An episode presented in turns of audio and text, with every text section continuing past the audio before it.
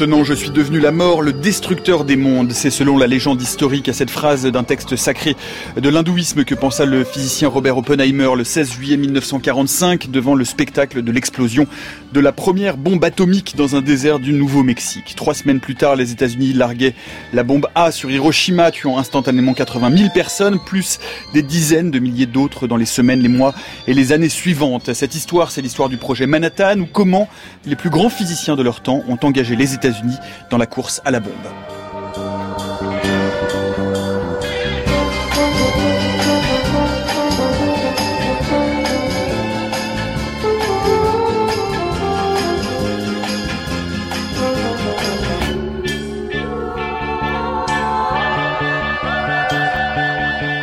Projet Manhattan et l'humanité touche à sa fin. C'est le programme funeste qui est le nôtre pour l'heure qui vient. Bienvenue dans la méthode scientifique. Voilà, pour évoquer euh, cette histoire euh, qui est une histoire de science, euh, de guerre et évidemment de mort, nous avons le plaisir de recevoir aujourd'hui Dominique Mongin. Bonjour. Bonjour.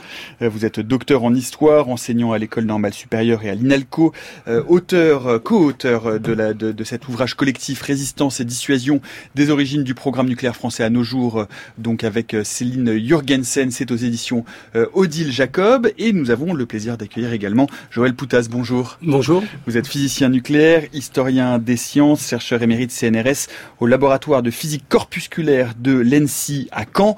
Vous pouvez suivre cette émission euh, comme tous les jours eh bien euh, en direct sur les ondes, en différé sur franceculture.fr, en podcast via votre application favorite, mais en complément euh, via notre fil Twitter at la méthode FC où nous allons poster comme chaque jour un, certain nombre de liens et de compléments d'informations vis-à-vis des propos qui vont être tenus à ce micro. Alors, je le disais, hein, les 6 et 9 août 1945, les deux seules bombes nucléaires jamais utilisées euh, par l'humanité dans un conflit armé étaient euh, larguées sur les villes d'Hiroshima et de Nagasaki, conduisant à la capitulation euh, de l'Empire japonais et la fin de la Seconde Guerre mondiale. Cette tragique prouesse militaire et scientifique faisait entre, entrer le monde dans une nouvelle ère, l'ère atomique, rebattant les règles du jeu au sortir de la guerre. Écoutez cette archive de la radiodiffusion française. Nous sommes fin octobre 1945. De nouveaux rapports de forces internationaux sont en train de s'installer. Dans le discours qu'il a prononcé à l'occasion de la fête de la marine, M. Truman a déclaré que les États-Unis garderaient le secret de la bombe atomique.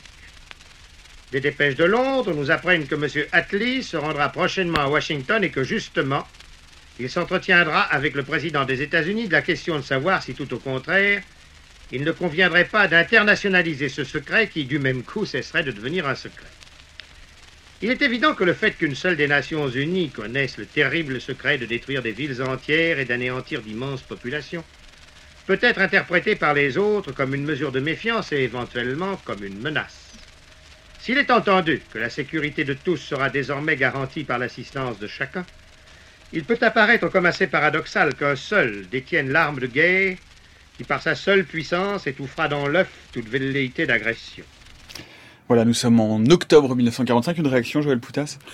Eh bien, moi, je dirais que c'est une réaction politique un événement euh, surprenant, celui de l'explosion de la, bombe, sur lequel on pourra revenir au niveau de l'histoire. Et euh, ça se situe dans ce, ce qui se passe après-guerre, la création de la commission énergie atomique qui va succéder au projet Manhattan. Quelle est la place du nucléaire dans le monde? Hmm. On voit bien, euh, Dominique Mongin, que euh, cet événement historique fait changer euh, le monde, les relations internationales, toute la planète, toutes les populations de la planète d'air. On change vraiment d'air. Tout, à fait. Et l'archive que vous venez de, passer est vraiment très intéressante parce qu'elle montre bien que les États-Unis sont en, monopole de, de l'arme nucléaire et avec Attlee, donc le Premier ministre britannique, se pose la question. D'abord, ils, ils ont un lien entre eux depuis les accords de Québec d'août 1943 qui dit spécifiquement on ne partagera pas l'information avec une tierce puissance sans l'accord de des de l'une des deux parties. Et euh, donc ça veut donc dire euh, que par définition on ne va pas partager le secret atomique avec d'autres puissances. première chose, donc savoir. mais par, par contre, est-ce que les Britanniques vont se lancer aussi eux euh, dans, dans l'accès à l'arme nucléaire, ce qu'ils vont faire en fait dès 1952. Donc ça va arriver assez vite. Et donc euh, parallèlement à ça, et ça c'est un point important, du côté euh, du côté américain, on, on envisage déjà de, avec ça va devenir le plan Barouk en 1946, de voir dans quelle mesure euh, on pourrait internationaliser euh, les connaissances dans le domaine de l'énergie atomique en, euh, interdisant la production de la bombe atomique. Donc dès cette époque, les Américains sont posés la question. Alors on va, on va voir et puis on va, on va reparler de ça. J'aimerais qu'on revienne peut-être au tout début euh, de cette longue histoire qui conduit euh, jusqu'à ces deux explosions de d'août 1945. Euh, peut-être parler tout de suite de quelque chose d'intéressant que j'évoquais dans l'introduction à l'instant, c'est-à-dire qu'il y a une course hein, à la bombe qui est lancée. On va raconter cette histoire là dans les minutes qui viennent, mais en fait on s'est rendu compte à la fin de la guerre que cette course a été chimérique, c'est-à-dire que l'Allemagne était très loin, très très loin d'acquérir la bombe dès que il y a eu une course, mais qui était une course avec un seul participant, les États-Unis. Oui, sauf qu'on sait que ce seul participant est, sur la ligne de départ et est très bien placé sur la ligne de départ, puisque la découverte de la fission, on est en Allemagne. On est en Allemagne en décembre 1939. C'est décembre 38, pardon, excusez-moi. la publication, j'allais un peu vite, est de janvier 39. Et euh, l'interprétation euh, début 39, enfin fin 38 exactement, par Lise Meitner et Otto Frisch. Mais l'Allemagne est sur la ligne de départ, puisque la découverte est faite en Allemagne. Il y a des savants qui ont quitté l'Allemagne, qui sont, ils vont d'ailleurs travailler sur le projet Manhattan aux États-Unis, mais il reste des Allemands en Allemagne, comme Heisenberg qui va travailler sur la bombe, comme Otto Hahn un petit peu, comme euh, Kurt Dibner qui va travailler sur la bombe, euh, au moins jusqu'à 1942, on peut dire. Hein. 41-42, au moment où la guerre bascule à l'Est et où les recherches en Allemagne vont continuer à se poursuivre, mais à un rythme beaucoup moins élevé qu'aux États-Unis. Donc il y avait bien une course il y avait, il y avait, il y avait bien des participants sur la ligne de départ, mais tous les participants ne sont pas partis en tout cas à la même vitesse. Est-ce que vous confirmez ils sont, ils sont partis, ils sont partis. Ils sont partis à la même vitesse puisqu'ils créent tous les deux un comité. En Allemagne, on crée, c'est même le premier à créer l'Uranverein, le comité de l'uranium, en 1939. L'équivalent va être créé aux États-Unis un petit peu plus tard, après la fameuse lettre. Mm. Et puis en France, vous pourriez parler de la situation française. Voilà, donc c'est vrai qu'il y a une compétition euh, dès le départ. Euh, donc là, on est en 1939, comme l'a dit Joël mm. Poutas, effectivement, avec la confirmation de la découverte de la fission par Lise Meitner en janvier 1939, hein, qui, euh, qui, suit ce que, ce que la découverte faite par Otto Hahn, lui, qui était à Berlin. Lise Meitner, elle, elle est en Scandinavie parce qu'elle a immigré, parce qu'elle est d'origine juive et que justement, évidemment, elle a, elle a, fui le, le, le, régime nazi, hein, pour d'excellentes raisons. Et donc, à partir de cette époque-là, du début 1939, une concurrence très forte est engagée avec les Français en particulier, à tel point que Frédéric Joliot sait qu'il y a une matière stratégique qu'il faut absolument récupérer euh, pour la France, qui est l'eau lourde. Et c'est la raison pour laquelle, euh, à partir d'octobre 1939, euh, au, moment où le Raoul Dautry vient d'être désigné comme ministre de l'armement euh, du gouvernement français, euh, Frédéric Joliot lui demande, lui dit, il y a une matière stratégique qu'il faut absolument qu'on c'est l'eau lourde, et l'eau lourde, elle est produite... Alors l'eau lourde, c'est quoi? C'est l'oxyde de deutérium, qui est un modérateur dans la réaction en chaîne dans un réacteur.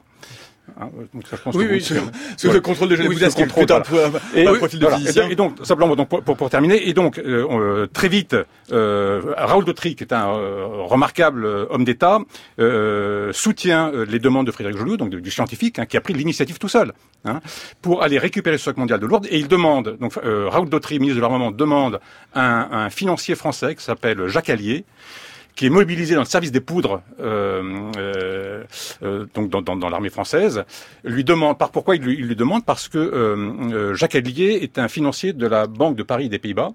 Et cette banque possède près de 70% des, des, capitaux de la Norsk Hydro, qui est la société norvégienne de l'azote, qui est la seule société au monde à l'époque qui produit de qui produit de l'eau lourde. Et donc, euh, à partir de février, donc fin février, une mission euh, secrète avec des, des, membres du service de renseignement français est, est envoyée en Norvège. Euh, au nez, je dirais, des, des, des, des, services allemands, qui eux sont aussi en train d'essayer d'acquérir cette matière stratégique. Donc à, à, à, à une usine qui s'appelle Ryukan, qui est à 130 km à l'ouest d'Oslo, euh, donc dans, dans, les montagnes, parce que euh, pour produire de l'eau lourde, il faut, il faut un, dénivelé très important. Enfin bon, voilà. Et donc euh, concrètement, on va aller récupérer les 188 litres d'eau lourde de la Norsk Hydro. Et donc encore une fois, c'est le stock mondial d'eau lourde. il va être rapatrié dans des conditions qu'on décrit dans le livre que vous avez cité tout à l'heure, dans des conditions absolument dignes d'un James Bond. Hein. Et, et, et cette, ce stock mondial de Lourdes va revenir au Collège de France à Paris. Et, ensuite, ultérieurement, il va euh, aller vers Bordeaux lorsque le gouvernement s'est euh, replié sur Bordeaux. Et ensuite, et sans peut-être y revenir, il va être exfiltré avec euh, deux membres de l'équipe de Frédéric Joliot à partir donc du 18 juin 1940, donc le, fameux jour de l'annonce du général de Gaulle, vers la, vers la Grande-Bretagne. Et donc, on peut dire que la, première, les débuts de la coopération franco-britannique dans le domaine du nucléaire datent de là. Oui, moi je voudrais juste préciser un petit peu sur le plan scientifique, si vous voulez, mm. pourquoi l'eau lourde? Pourquoi, l'eau lourde mm. C'est une question qu'on peut mm. se poser. En fait, la fission de l'uranium, c'est la fission de l'uranium 235. Il y a deux uraniums. Hein, on va pas faire longtemps deux isotopes.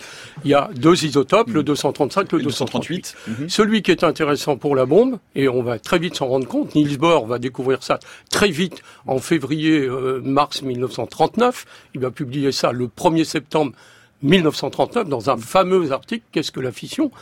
C'est donc le 235 et le 235 avec ce qu'on appelle des neutrons lents. Qu'est-ce qu'un neutron lent? C'est un neutron qui est ralenti. Comment ralentir des neutrons? Eh bien en mettant un matériau qui ralentit les neutrons. Le meilleur matériau, c'est l'eau lourde. Simplement, c'est difficile de se procurer l'eau lourde. Alors, entre parenthèses, vous parliez de course tout à l'heure. Les Allemands vont faire des réacteurs, enfin des expériences de réacteurs, dont le principal sera en 1945 à Egerlor, avec de l'eau lourde. Que, retrouvera d'ailleurs Frédéric Joliot, c'est celui-là qui retrouve quand, euh, quand il va... Ce sont les Américains. les Américains, mais Ce sont les Américains qui vont démanteler Egerlor. Donc l'eau lourde est une des possibilités. C'est la meilleure mais difficile à obtenir. C'est pas celle que vont choisir les Américains. Ils vont choisir un autre modérateur, le carbone, le graphite.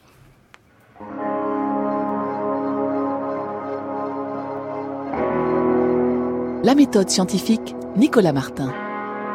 16h10 sur France Culture. Nous parlons euh, aujourd'hui de l'histoire euh, scientifique, technique et militaire du projet euh, Manhattan qui conduira donc à l'explosion de ces deux bombes atomiques en août 1945 au-dessus du Japon. Nous en parlons avec Dominique Mongin et Joël Poutas. Peut-être pour revenir à l'origine, peut-être dire un mot, Joël Poutas, des tout débuts. Quand est-ce qu'on, à quand peut-on faire remonter le point de départ de cette histoire qui va conduire au projet Manhattan? Est-ce que finalement le point de départ ce n'est pas E égale MC2, c'est pas la relativité restreinte d'Einstein? Non. Alors non. Non. E, Alors e qu'est-ce que c'est MC2, oui, on peut, on peut dire oui, hein, mais E égale MC2, c'est une formule d'Einstein que tout le monde connaît, qui apparaît dans le cadre de la relativité restreinte. Mhm. Et même plus précisément dans le deuxième article de 1905 sur la relativité restreinte. C'est une, c'est quelque chose qui relie la masse et l'énergie. Donc on peut dire que quand il y a une modification de masse, quelle qu'elle soit, il y a apparition d'énergie ou disparition d'énergie. Ça, c'est la conversion de la masse en énergie. Voilà. C'est intéressant. Bon, au carré. Oui, c'est ça. c'est-à-dire qu'on peut faire beaucoup d'énergie avec des très petites masses. C'est ça, exactement. C'est exactement ce que ça veut dire. Donc, on, voilà, oui, c'est pour ça que je vous pose la question. Une fois que vous l'avez dit, c'est l'énergie. Une fois que vous l'avez dit, comment le faire? Et là, il faut trouver le processus qui permet de convertir cette énergie de, la, de, enfin, de convertir cette masse en énergie ou inversement. Et donc le processus de fission, c'est un processus surprenant.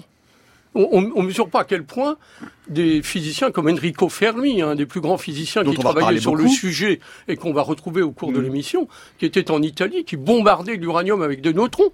Pourquoi il ne découvre pas la fission? Parce qu'on pense radioactivité. On pense que les noyaux se modifient par radioactivité. Ça veut dire quoi Qu'ils changent un petit peu d'identité. Ils vont chez le voisin, le voisin moins d'eux, vous voyez, à côté, mais ils se cassent pas. Parce que c'est un édifice stable. Comment, comment expliquer qu'un noyau se casse Et c'est Lise Meitner et Otto Frisch qui, en décembre 1938, pendant leurs vacances de Noël, à Göteborg, quand ils font du ski, ils discutent entre eux, et ils comprennent et là, c'est un phénomène dynamique. C'est-à-dire, vous mettez un neutron, vous avez le noyau qui se déforme, qui oscille, un peu comme une cellule. Je ne sais pas si vous voyez les images de cellules sous microscope. On ne peut pas voir les noyaux, mais on peut voir les cellules. Et hop, il se forme un col, ça se sépare. Et c'est d'ailleurs pour ça qu'on appelle ça la fission. C'est un nom qui a été introduit par un biologiste à Copenhague en discutant avec Otto Frisch en janvier 1939. Voilà, c'est donc, il faut comprendre Hmm. ce phénomène. Donc ça, C'est effectivement, un phénomène nouveau, c'est- totalement ouais, nouveau. C'est Otto Frisch et euh, Lise Meitzner Qui euh, comprennent. qui comprennent ça euh, fin 38, vous l'avez euh, déjà dit tout à l'heure. J'ai quand même une question à un physicien. Pourquoi, pourquoi est-ce que la fission concerne ce qu'on appelle des noyaux lourds? Pourquoi est-ce que finalement on pourrait pas bombarder des atomes de fer, par exemple, pour faire en sorte que les noyaux euh, finissent par se séparer? Oui, ça, c'est une bonne question. Je vous Et remercie. il faudrait avoir un petit peu d'image et voir ce On qu'on va, on, va, appelle- on, on peut en mettre sur euh, sur non, sur, bah, vous sur, mettez une courbe d'énergie de liaison, Mm. euh, ce qu'on appelle une courbe d'énergie de liaison. C'est, ce, euh, imaginez que vous vouliez enle- enlever un nucléon, un proton ou un neutron d'un noyau. Il faut l'arracher. Il faut lui fournir une certaine énergie pour l'arracher. Cette énergie, elle est en moyenne de 7-8 MeV. Méga peu importe. électronvolts. Oui, peu importe l'énergie, 7-8. Mm. Mais elle n'est pas plate. Elle est, elle est plus, plus forte au niveau du fer, justement. Et donc, quand vous écartez de pris le fer par hasard, ce qui est l'un des Bah, éléments les plus stables de, voilà, l'univers. oui. Donc c'est pour ça que pris j'ai- par hasard, Voilà. évidemment. Et alors, donc, quand on s'écarte des deux côtés, on va avoir des, des, des énergies de liaison un peu plus faibles. Et quand on s'écarte de l'autre côté, on va avoir des énergies de liaison un peu plus faibles vers les noyaux très légers. Ça, ce sera la fusion nucléaire, dont on ne va pas parler aujourd'hui, je pense. La bombage. Mais peut-être une autre fois. Mais en ce qui concerne la fission, il faut qu'il y ait suffisamment de nucléons pour que... Pourquoi il se casse le noyau? À votre avis, pourquoi il se casse Eh bien, tout simplement parce que quand il se déforme, les forces nucléaires qui retiennent les nucléons entre eux sont à courte portée. Et s'ils s'allongent suffisamment, s'ils s'allongent suffisamment, les protons, il y en a de chaque côté, c'est positif, ça se repousse et ça casse. Il faut donc qu'il y ait suffisamment de protons d'un côté et suffisamment de protons de l'autre côté, c'est-à-dire avoir des éléments lourds pour que ça fonctionne. Et les deux, les deux intéressants sont l'uranium pour ce qu'on 235 et un autre qui sera découvert qu'en 41, on en Le parlera, plutonium. le plutonium 239. Et alors, dernière question de physique pure, pourquoi est-ce que ça dégage autant d'énergie, ces petits noyaux minuscules? Ah, ça, c'est une belle surprise, mais c'est un bilan, un bilan presque un bilan comptable. Si vous reprenez cette fameuse courbe que, que vous imaginez, hein, quand vous cassez un noyau en deux, bon, il se casse pas exactement en deux, hein, mais admettons qu'il se casse en deux. Il se casse dans deux morceaux inégaux, mais peu importe. Puisqu'il y a quelques neutrons. deux. Non, ça va être important pour la réaction a Alors vous avez une petite différence d'énergie de liaison. hein, vous passez, allez, un, un petit MEV, un petit MEV en dessous. Vous avez 200, électronvolts. 200 nucléons. Vous multipliez 200 fois 0,7, ça vous fait 160. Je fais de l'arithmétique là. 160. 160 MeV, c'est 20 fois l'énergie qu'il faudrait pour arracher un proton ou un neutron du noyau. C'est tout simplement parce que la courbe de liaison des noyaux, elle n'est pas plate. Et quand vous cassez un noyau, vous allez dans une zone où ils sont plus stables et vous récupérez de l'énergie. Considérable, cette énergie, au niveau d'un noyau. Donc- Évidemment, il en faudra beaucoup. Quand il y a 10 kilos de matière, évidemment, c'est exponentiel. Euh, ça, voilà, c'était pour le petit point euh, de euh, physique nucléaire. Revenons à notre projet Manhattan. On a parlé, hein, on a dit donc ces premières expériences de fission faites fin 1938, et on arrive, en fait, on se rend compte quand on regarde un peu l'histoire, Dominique Mongin, que 1939, il y a une espèce d'un seul coup, tout le monde, effectivement, on voit bien la course que vous parliez tout à, dont vous parliez tout à l'heure, des centaines, des centaines, une centaine de publications en sur l'année 1939 uniquement sur la fission. Et alors, on, on lit, et je parle sous votre contrôle, et j'aimerais que vous me donniez votre euh, point de vue là-dessus, que finalement, tout serait parti d'une sorte d'indiscrétion de Niels Bohr. Est-ce que c'est vrai? Ah, Ça, je n'ai pas. Non, non, c'est pas. Oui, non, ça, j'ai je, pas vu je- ça, je oui. peux répondre. C'est pas une indiscrétion de Niels Bohr. C'est euh, pour raconter l'histoire Mhm. telle qu'elle s'est produite. Euh, Otto Frisch était réfugié politique. C'est un Autrichien. hein. Il est parti en Mhm. 33. Il est passé par l'Angleterre et il se trouve être chez Niels Bohr depuis plusieurs années. Il va avec Lise Meitner, ils vont faire du ski ensemble. C'est- le neveu de Lise Meitner. Oui, oui, ils se connaissent bien. Ils font du ski, ils discutent, ils trouvent ça. Et quand, quand Otto Frisch revient à Copenhague début janvier, tout début janvier 1939, il rencontre Niels Bohr. Et il lui raconte cette histoire fabuleuse que le, le noyau peut se casser, etc. Et le lendemain, le lendemain, 8, 8 ou 9 janvier, Niels Bohr part aux États-Unis. Et il part aux États-Unis, donc ça prend un petit peu de temps, le bateau, il arrive, il en discute avec Fermi, qui est un réfugié, et il attend. il- pourquoi il va aux États-Unis, Niels Bohr parce qu'il va à un congrès de physique, de physique théorique. À Princeton. Ah non, c'est pas à pas- Princeton, c'est à Washington, c'est mais Washington. peu importe. que C'est aux États-Unis, où il y a les, des, des grands physiciens qui Mm. sont là. Et il va pas commettre l'indiscrétion tout de suite. Pourquoi? Parce qu'il attend la publication. La publication que Lise Meitner et Otto Frisch ont envoyée le 16 janvier 1939 à la revue Nature pour expliquer la fission. Donc il est, il est correct, Niels Bohr. Mais c'est pas une indiscrétion. c'est révéler une publication pour la discussion. Évidemment, le Congrès n'était pas là-dessus à Washington, mais tout très vite, tout le monde. Il va, il va le devenir. C'est le Congrès des théoriciens de de, de, de l'Ouest, de l'Est américain, hein, de la côte Est. Ça va être la discussion. Dominique, moi, je suis tout à fait d'accord. Effectivement, Niels Bohr, il n'y a aucune indiscrétion de sa part. Au contraire, oui. Niels Bohr, il va rencontrer Heisenberg à Copenhague en 1941. Parce que c'est Heisenberg, donc, qui, est en charge du programme allemand, qui vient le voir à Copenhague. Et euh, Niels Bohr est extrêmement surpris par la teneur de la conversation euh, d'Eisenberg et même choqué parce que euh, il commence, c'est plutôt Heisenberg qui commence à lui parler du principe de la bombe. Et, alors que lui, euh, pour, lui, il est hors de question d'évoquer ce, sujet. Et concrètement, c'est à partir de 1943 qu'il va être exfiltré par les services britanniques vers la Grande-Bretagne, puis ensuite les États-Unis, hein, où il va se, réfugier aux États-Unis, participera en partie hein, au programme Manhattan, mais, euh, mais après. Si vous me permettez, j'aimerais revenir. Tout à l'heure, vous posiez la question jusqu'à où on peut remonter. Et moi, je pense qu'il faut remonter à la fin du 19e, du 19e siècle, en particulier avec la découverte de la radioactivité naturelle, avec euh, Henri Becquerel, euh, Pierre et Marie Curie, bien sûr. Et, et, là, je fais référence à un document britannique qui est sorti, qui est sorti en août 1945 pour justifier l'effort britannique fait pendant la guerre dans ce domaine, et qui dit ce, ce, ce, ce, document dit le fundamental break, hein, la, la, la, percée décisive, elle vient de, de, 1896 avec Henri Becquerel, et puis ensuite, bien sûr, Pierre et Marie Curie. Et au passage, on peut rappeler que c'est euh, euh Marie Curie qui a, a, créé le terme de radioactivité naturelle en 1898. Et je vous renvoie à l'émission que nous avions consacrée aux travaux de Marie Curie, dont on va vous mettre le lien sur le fil Twitter Très bien. de l'émission. Et, et, donc tout ça pour dire que si on remonte sur la longue, si on tire le fil hein, sur la longue durée, on voit qu'il faut remonter vraiment à la fin du XIXe siècle, ensuite au début du XXe siècle avec les travaux en particulier de, de Rutherford sur bah, la structure du noyau, où là, effectivement, les, les, les travaux avec, avec, son collaborateur Frédéric, le Britannique Frédéric Soddy, à tel point que euh, il y a même des liens, des passerelles à faire avec la littérature. Parce que euh, un, un, romancier comme H.G. Wells, qui a euh, La guerre des mondes, que tout le monde mm -hmm. connaît, a écrit aussi un livre qui s'appelle The World Set Free, dans lequel, pour la première fois, il envisage l'utilisation la, la, de, de l'arme atomique au milieu des années 1950. Et, euh, et, et, dans la préface, il dit euh, c'est grâce en fait aux travaux de Sodi que cela m'a inspiré de, pour faire ce, ce roman. Et c'est vrai qu'on voit bien qu'il y a donc une, une, convergence de la recherche, d'émulation, que effectivement on est euh, en plein à la fois entre la physique, la chimie, l'émergence de ce qui va devenir la physique des particules, et que aujourd'hui, Joël Poutas, on a donc euh, ses travaux sur la fission, mais pour la bombe, la fission, la connaissance de la fission, ça n'est pas suffisant. Il va falloir qu'on apprenne, qu'on découvre, qu'on fasse un effort de recherche autour d'autres notions, notamment celle de masse critique et celle de réaction en chaîne, qui vont venir au cours de l'année 39. Absolument.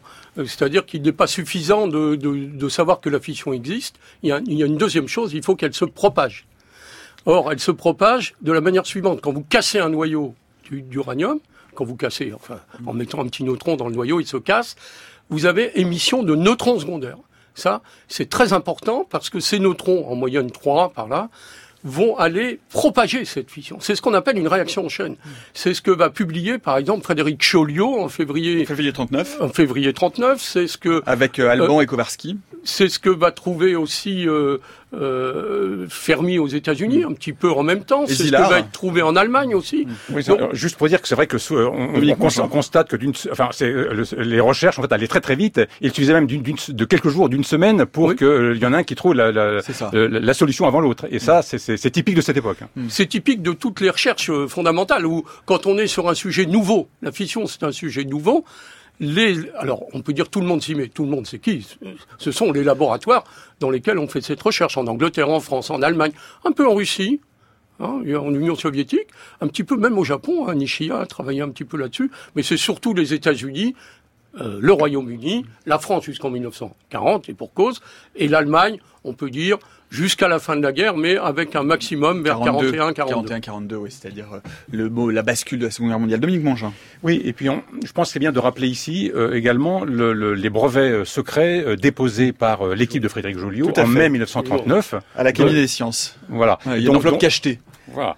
Donc, en fait, c'est au, CNRS, hein, c'est sous, sous, enveloppe CNRS, et euh, l'un de ces brevets, donc c'est l'équipe Joliot, hein, euh, prévoit le principe d'une arme nucléaire ou d'un explosif nucléaire, à la fois d'ailleurs pour des applications euh, civiles, hein, de génie civil, mais aussi pour des applications militaires.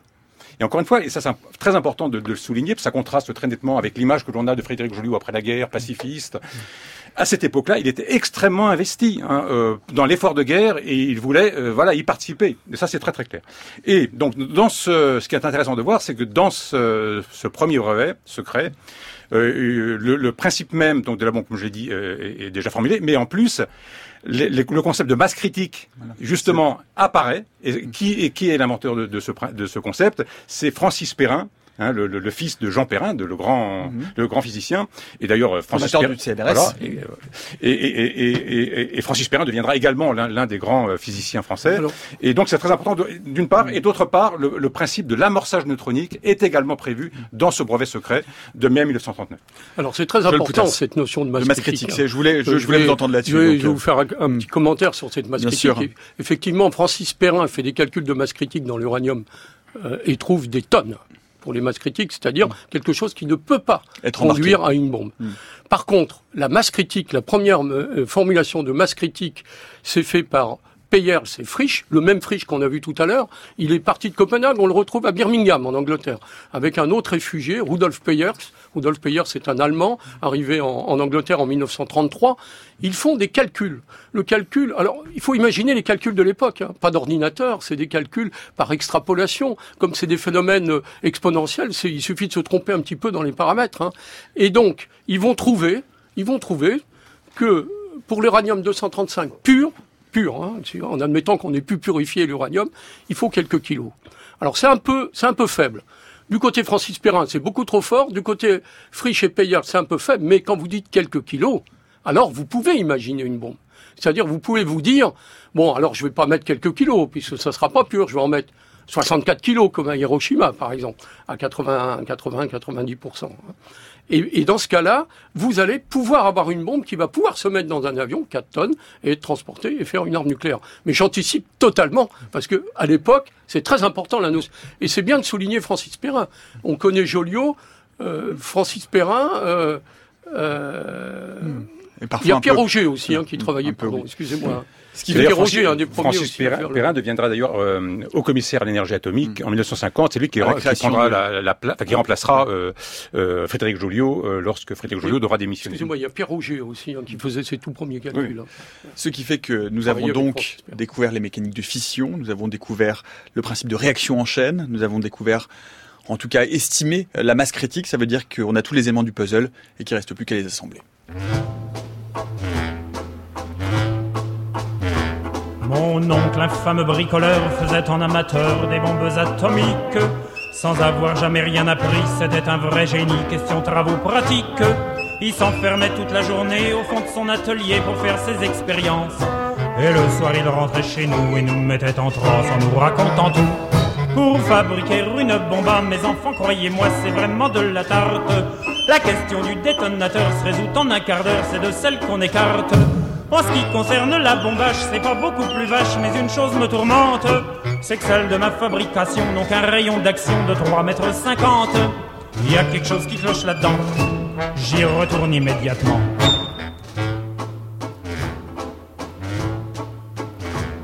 Il a bossé pendant des jours, tâchant avec amour d'améliorer le modèle. Quand il déjeunait avec nous, il dévorait d'un coup sa soupe au vermicelle. On voyait à son air féroce qu'il tombait sur un os, mais on n'osait rien dire. Et puis un soir, pendant leur repas, la tonton qui soupire et qui s'écrit comme ça. À mesure que je deviens vieux, je m'en aperçois mieux, j'ai le cerveau qui flanche. Soyons sérieux, disons le mot, c'est même plus un cerveau, c'est comme de la sauce blanche. Voilà des mois et des années que j'essaye d'augmenter la portée de ma bombe. Et je ne me suis pas rendu compte que la seule chose qui compte, c'est l'endroit où ce qu'elle tombe. Il y a quelque chose qui cloche là-dedans. J'y retourne immédiatement. Vous aurez bien sûr reconnu la Java des bombes atomiques de Boris Vian à 16h30 sur France Culture puisque nous parlons de l'histoire de la bombe atomique et euh, du projet Manhattan. Nous en parlons euh, avec Dominique Mongin qui est ici avec nous, euh, docteur en histoire, enseignant à l'école normale supérieure à l'INALCO, auteur entre autres de Résistance et dissuasion des origines du programme nucléaire français à nos jours. C'est un ouvrage collectif co-dirigé avec Céline Jurgensen et avec Joël Poutas qui est physicien nucléaire, historien des sciences, chercheur émérite CNRS au laboratoire de physique de l'ENSI à Caen. Euh, on l'a dit, on a maintenant tous les éléments, la base scientifique pour construire la bombe. Encore faut-il euh, la construire. Euh, l'histoire a retenu une lettre qui est le point de départ du projet Manhattan à proprement parler, c'est-à-dire du projet de bombe nucléaire. Cette lettre au président Roosevelt, signée par Einstein, en fait, elle est signée par Einstein, mais c'est pas Einstein qui est derrière cette lettre. C'est Léo Szilard qui rédige euh, cette lettre. Szilard et Einstein se connaissaient bien, puisque Szilard c'est un réfugié hongrois, hein, arrivé aux États-Unis en 39, en mm. passant par l'Angleterre, mm. et qui avait connu un Einstein en Allemagne, avant qu'Einstein quitte euh, l'Allemagne en 1933. Et il fait partie d'un petit groupe de Hongrois dans Avec Wigner et Teller. Wigner, euh, Teller était, encore un peu jeune, mais il est là aussi, mais Eugène Wigner en particulier, ce grand physicien, prix Nobel. Et donc ils vont, ils s'inquiètent. Ils s'inquiètent et euh, si on écrit au président Roosevelt, en général, ça n'a pas d'impact. Si on s'appelle Einstein et qu'on signe la lettre, alors on a des chances d'alerter le président sur les dangers de la bombe.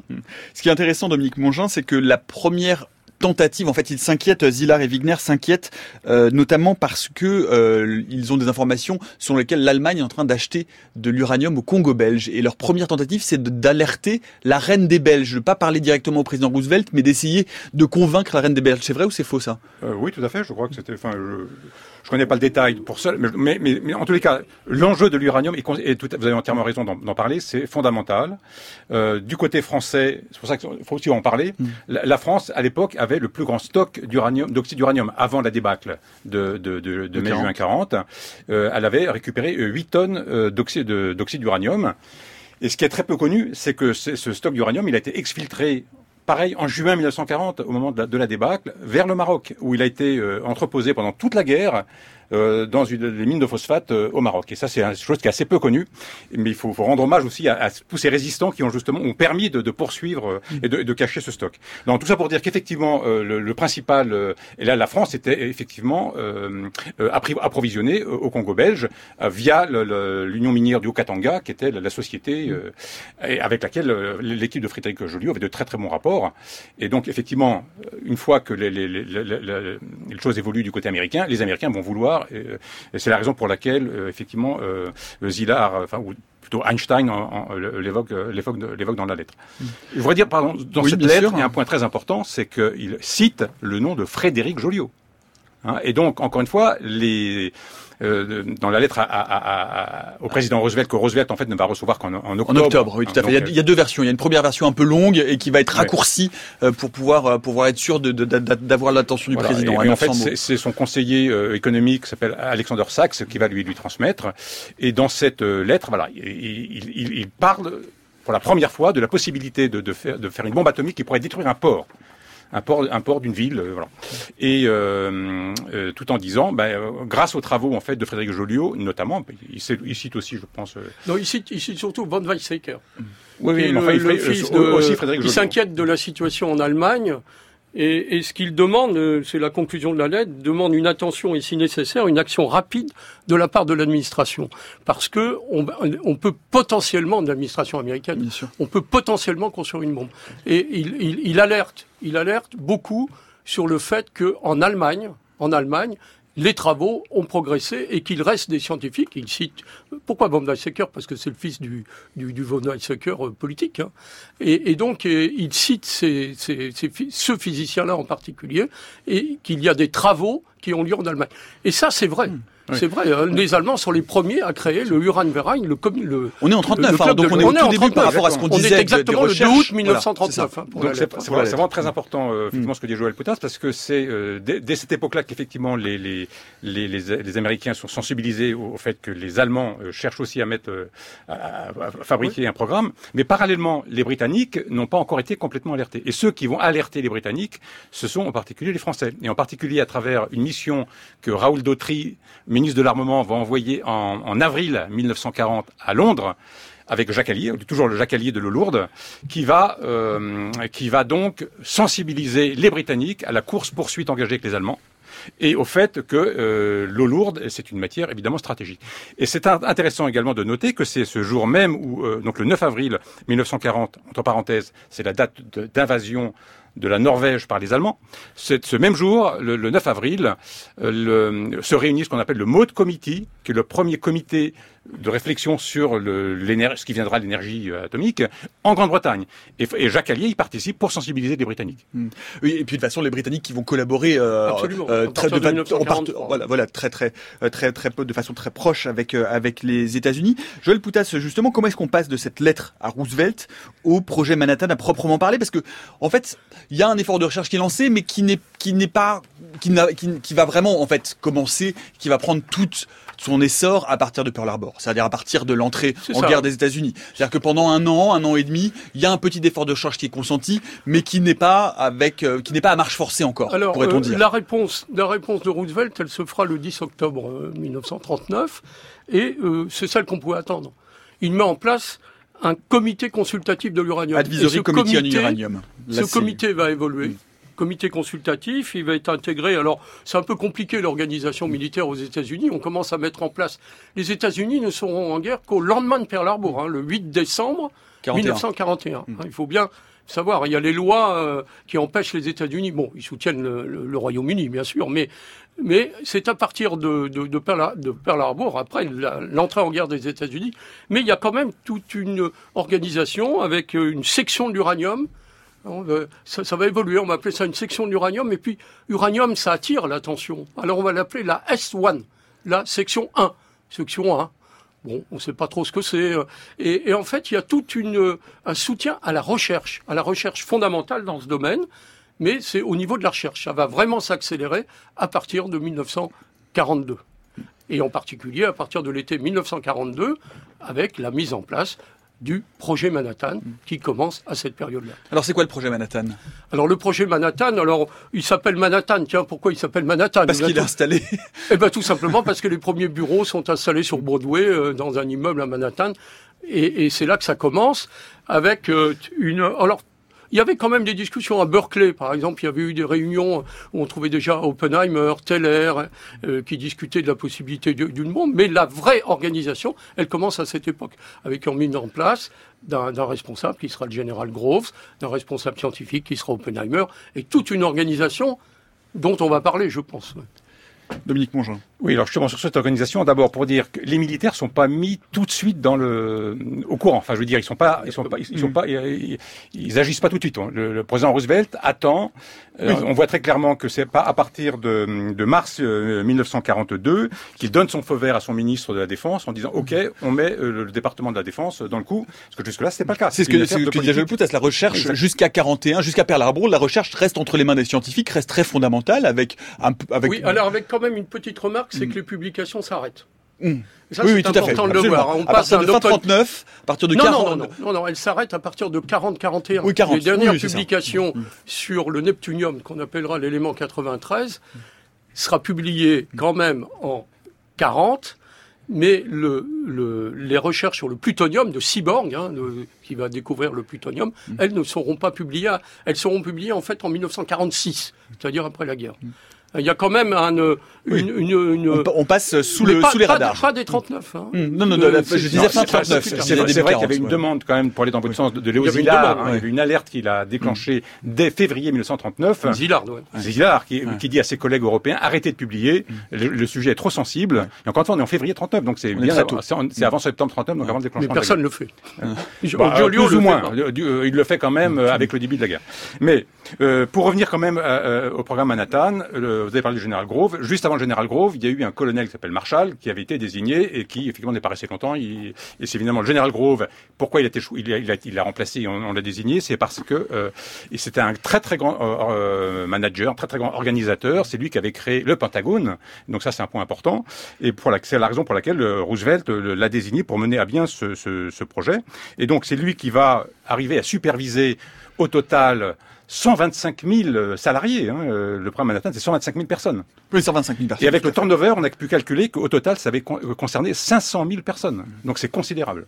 Et là-dedans, vous parlez du, du, secret, et ça c'est quand même un sujet euh, fondamental dans le domaine de, de, de, la défense nationale. Et là, on voit quand même que le secret a été préservé à une, exception, à une exception près, qui est celle de l'espionnage soviétique, qui a été extrêmement important. Donc ça, peut-être qu'on y reviendra.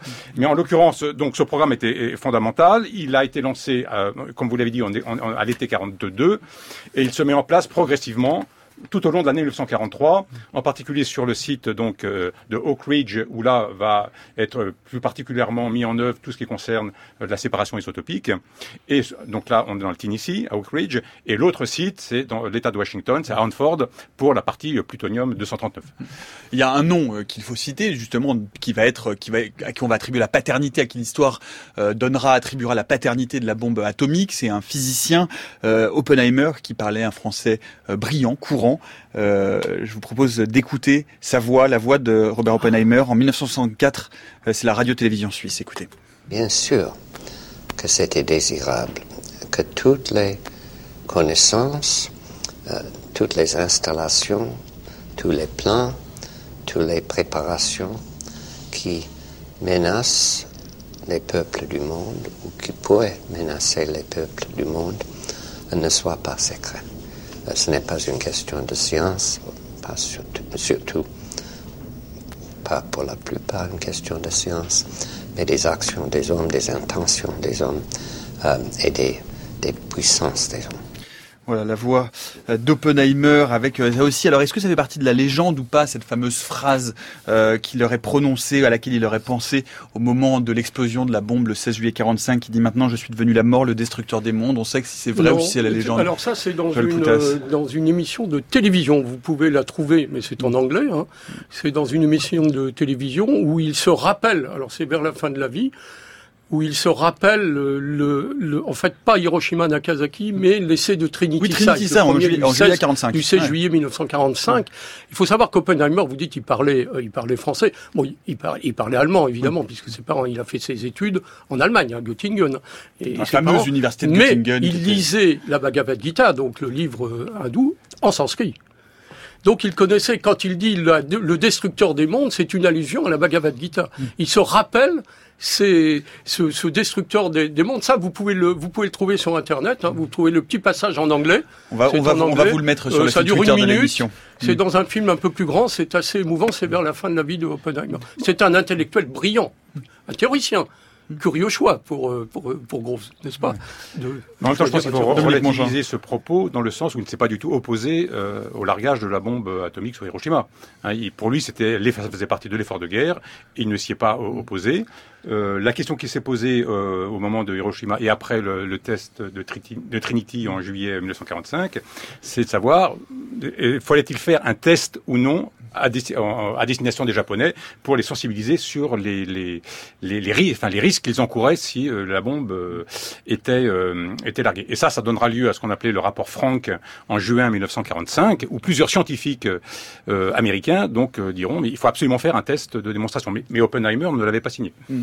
Alors, je, juste pour compléter sur ce point-là, non seulement ils ne le signent pas, ils sont six à envoyer sous la responsabilité de Frank, qui était le grand physicien hmm. allemand.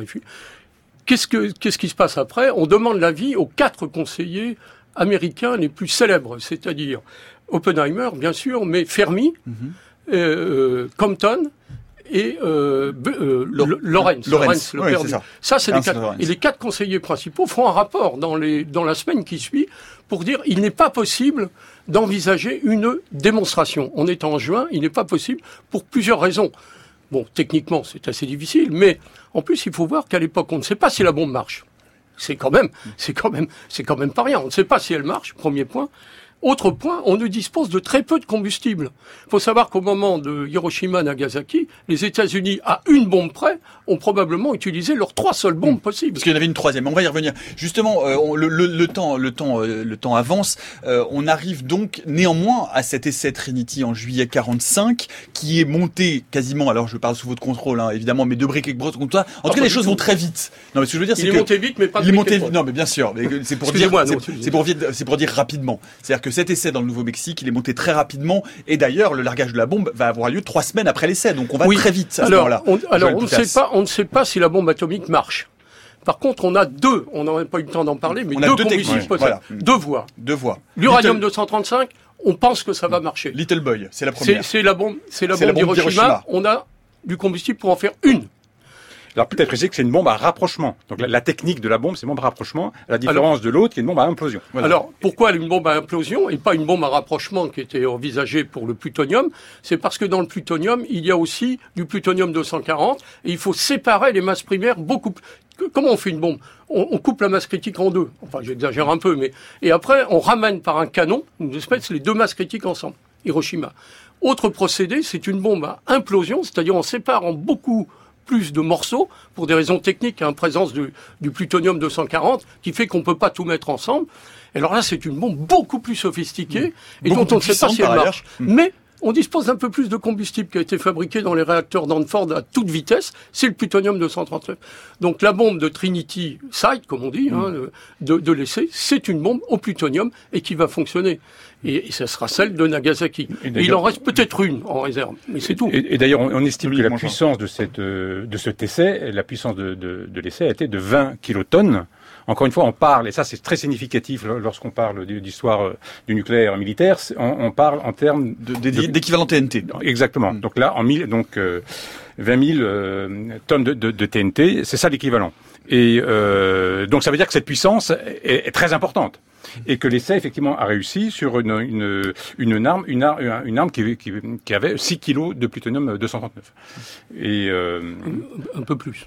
C'est c'est d'ordre-là. Enfin, Oui, les- oui, non, c'est quelques kilos, mais c'est quelques kilos, à la différence effectivement de l'autre euh, de l'autre euh, type d'arme avec euh, de l'uranium 235, où là c'était une- pour Hiroshima. C'est euh, 64 kilos pour 60, Hiroshima, mais un seul 60. kilo est, euh, afficionné. produit, afficionné. Exactement.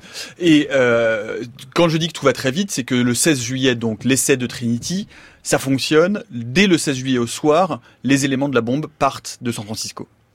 Oui, on va, il y avait, oh, peut-être certains éléments étaient déjà partis. Il faut, il faut, il faut rappeler, il faut rappeler que, il faut faut. rappeler que l'armistice a été signé en Europe.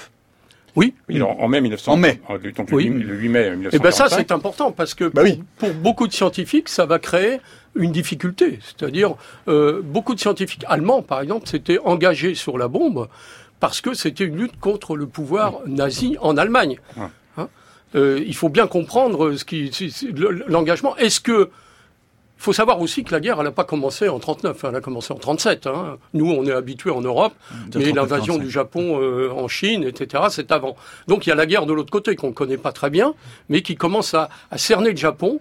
Et il y a, une, il y a un bombardement Voilà, intensif du Japon. Hein. C'est, Voilà. faut- Et, et on estime que le point de bascule, du point de bascule politique pour, sur le- la cible, c'est à partir de septembre 1944, lors d'une conférence à Hyde Park entre Américains et Britanniques, où on dit maintenant la cible, ça sera le Japon, Le et plus l'Allemagne.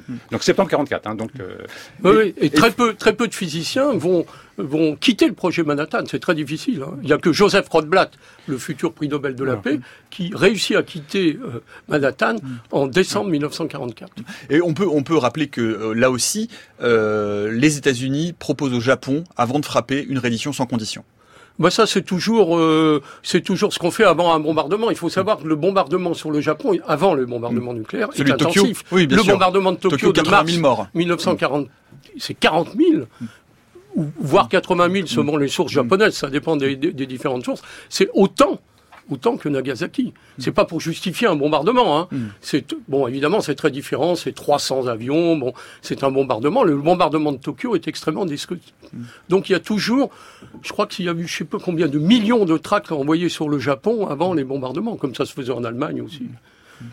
D'ailleurs, il faut- savoir que les, services secrets américains euh, décryptaient les messages euh, euh, des- des- de- du ministère des Affaires étrangères japonais. Donc, ils savaient très bien qu'effectivement, en direction des soviétiques, donc ils savaient très bien quels étaient les desiderata des japonais, à savoir qu'effectivement, pour eux, il était hors de question de remettre en question le pouvoir impérial. Quoi. Donc ça, c'était un point capital. Juste une chose aussi importante, c'est les conférences internationales conférence euh, euh, de Yalta en, en- en février 1945 qui prévoit que euh, euh, l'URSS s'engage à entrer en guerre contre, Contre le Japon. Japon, euh, trois mois après la reddition allemande.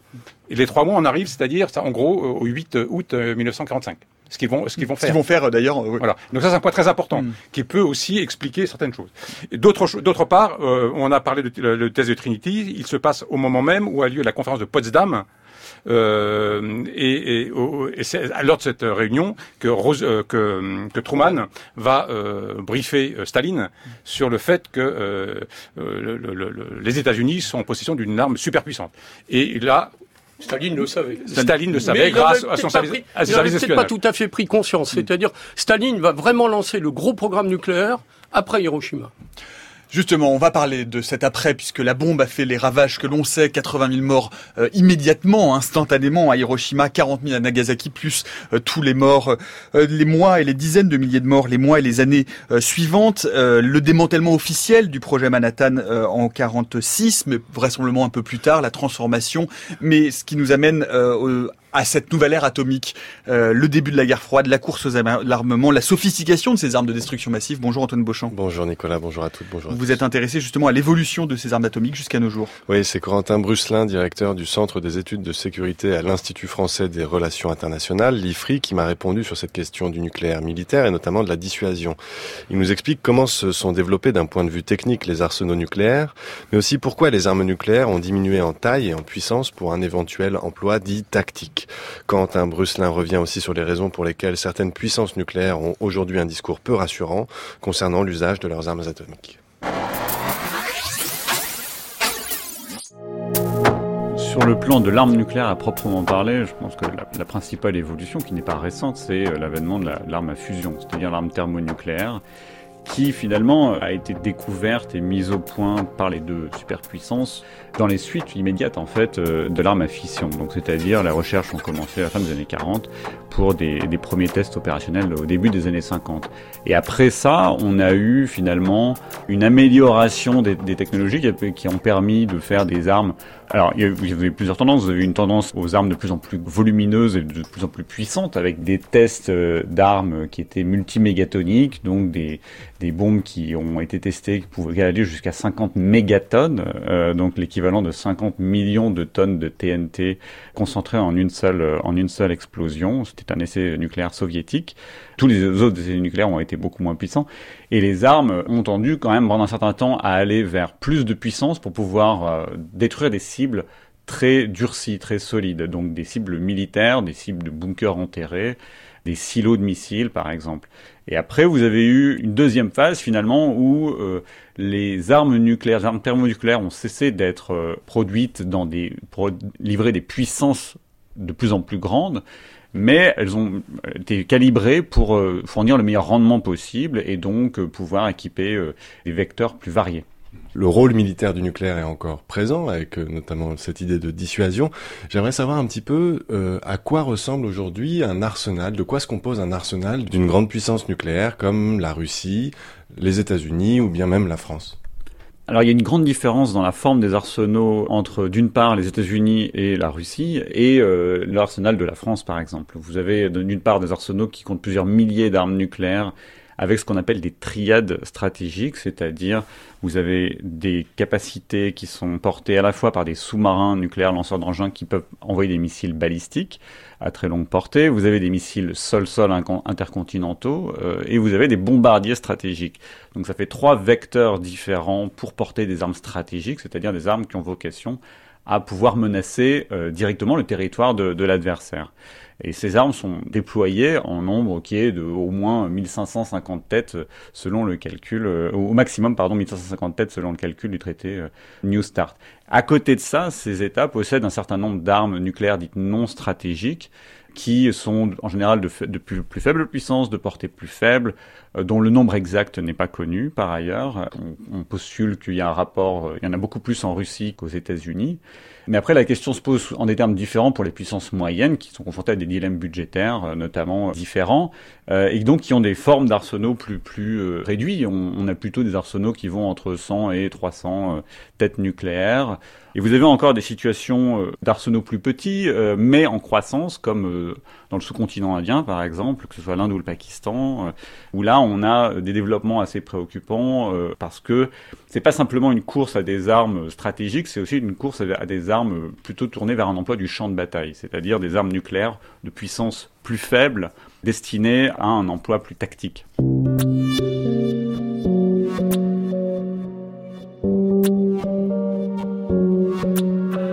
Alors justement, ces armes nucléaires de puissance plus faible, à quoi ça peut ressembler une arme nucléaire de puissance plus faible? Puisque On s'imagine bien qu'à partir du moment où il y a une explosion nucléaire, c'est quand même pas un simple missile entre guillemets.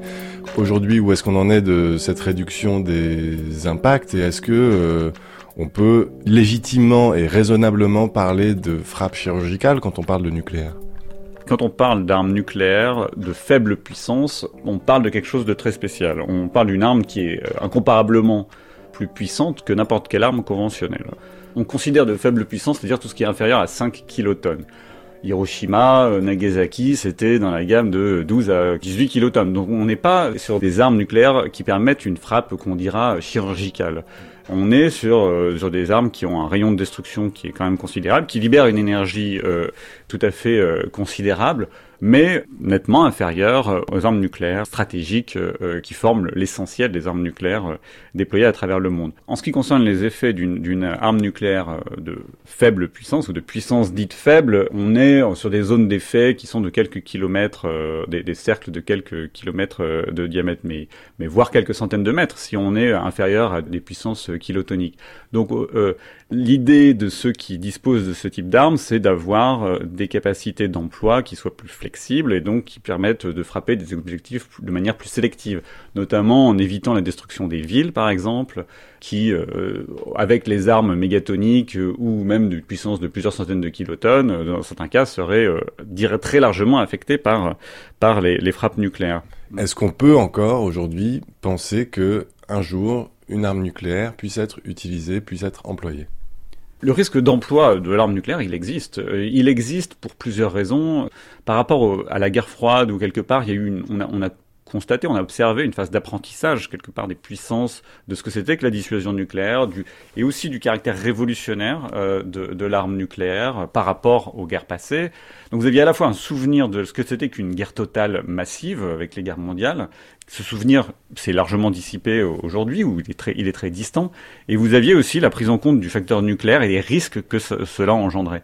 Ce qu'on voit aujourd'hui, c'est euh, des discours et des comportements qui euh, peut-être ne reflètent pas assez la prise en compte des spécificités de l'arme nucléaire. On pense euh, à, certains discours du côté de la, de la, Russie, on pense à certains comportements de la Corée du Nord, mais même des discours du côté du président Trump, si vous voulez, qui reflètent le fait que les décideurs aujourd'hui sont peut-être euh, moins sensibilisés euh, à la grammaire de la dissuasion. Euh, et ça, c'est quelque chose qui peut être préoccupant parce que vous avez d'un côté un retour des rivalités entre grandes puissances et une moins bonne compréhension des logiques de dissuasion et de la manière dont on, on peut éviter le pire.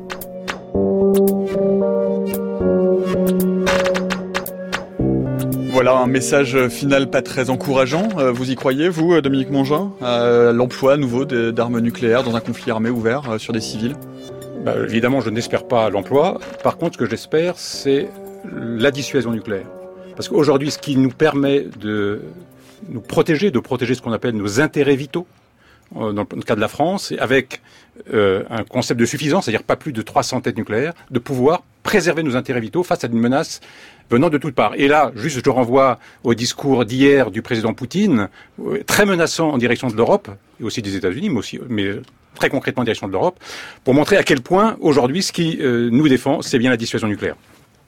C'est difficile de, de, de, prévoir hmm. ce qui peut se passer. Hein. Là, on, on, est passé brutalement à la situation d'aujourd'hui avec des nouveaux types de bombes thermonucléaires, etc. Hmm. Euh, croire qu'il puisse y avoir une guerre nucléaire, euh, on, ne peut jamais dire qu'il n'y aura pas de guerre nucléaire. Pour l'instant, c'est effectivement une arme qui permet à un État de s'affirmer. L'exemple de la Corée du Nord est très clair. C'est s'affirmer sur le plan international parce que on possède une arme. Pour la France, comme euh, vient de le dire Dominique Mongin, c'est un peu différent parce que c'est beaucoup plus important. Il y a la triade en France, hein, les trois armes dont on vient de parler. Merci beaucoup euh, à tous les deux. Il n'y en a plus que deux. bon, ce sera, le, ce, sera le, ce sera, ce sera l'objet d'une autre euh, émission. Merci beaucoup en tout cas à tous les deux d'être venus nous parler de cette histoire du projet Manhattan. Merci Joël Poutas, merci Dominique Mongin. Je renvoie à vos ouvrages hein, Résistance et dissuasion ou Dissuasion et simulation, tous deux chez Odile Jacob. On vous a mis les liens sur le fil Twitter de l'émission. Merci à toute l'équipe de la méthode scientifiques, Éléonore Pérez, Antoine Beauchamp, Eve Etienne, euh, Céline Lausanne, Noémie Naguette de Saint-Vulfranc, Olivier Bétard à la réalisation, Jean-Frédéric à la technique.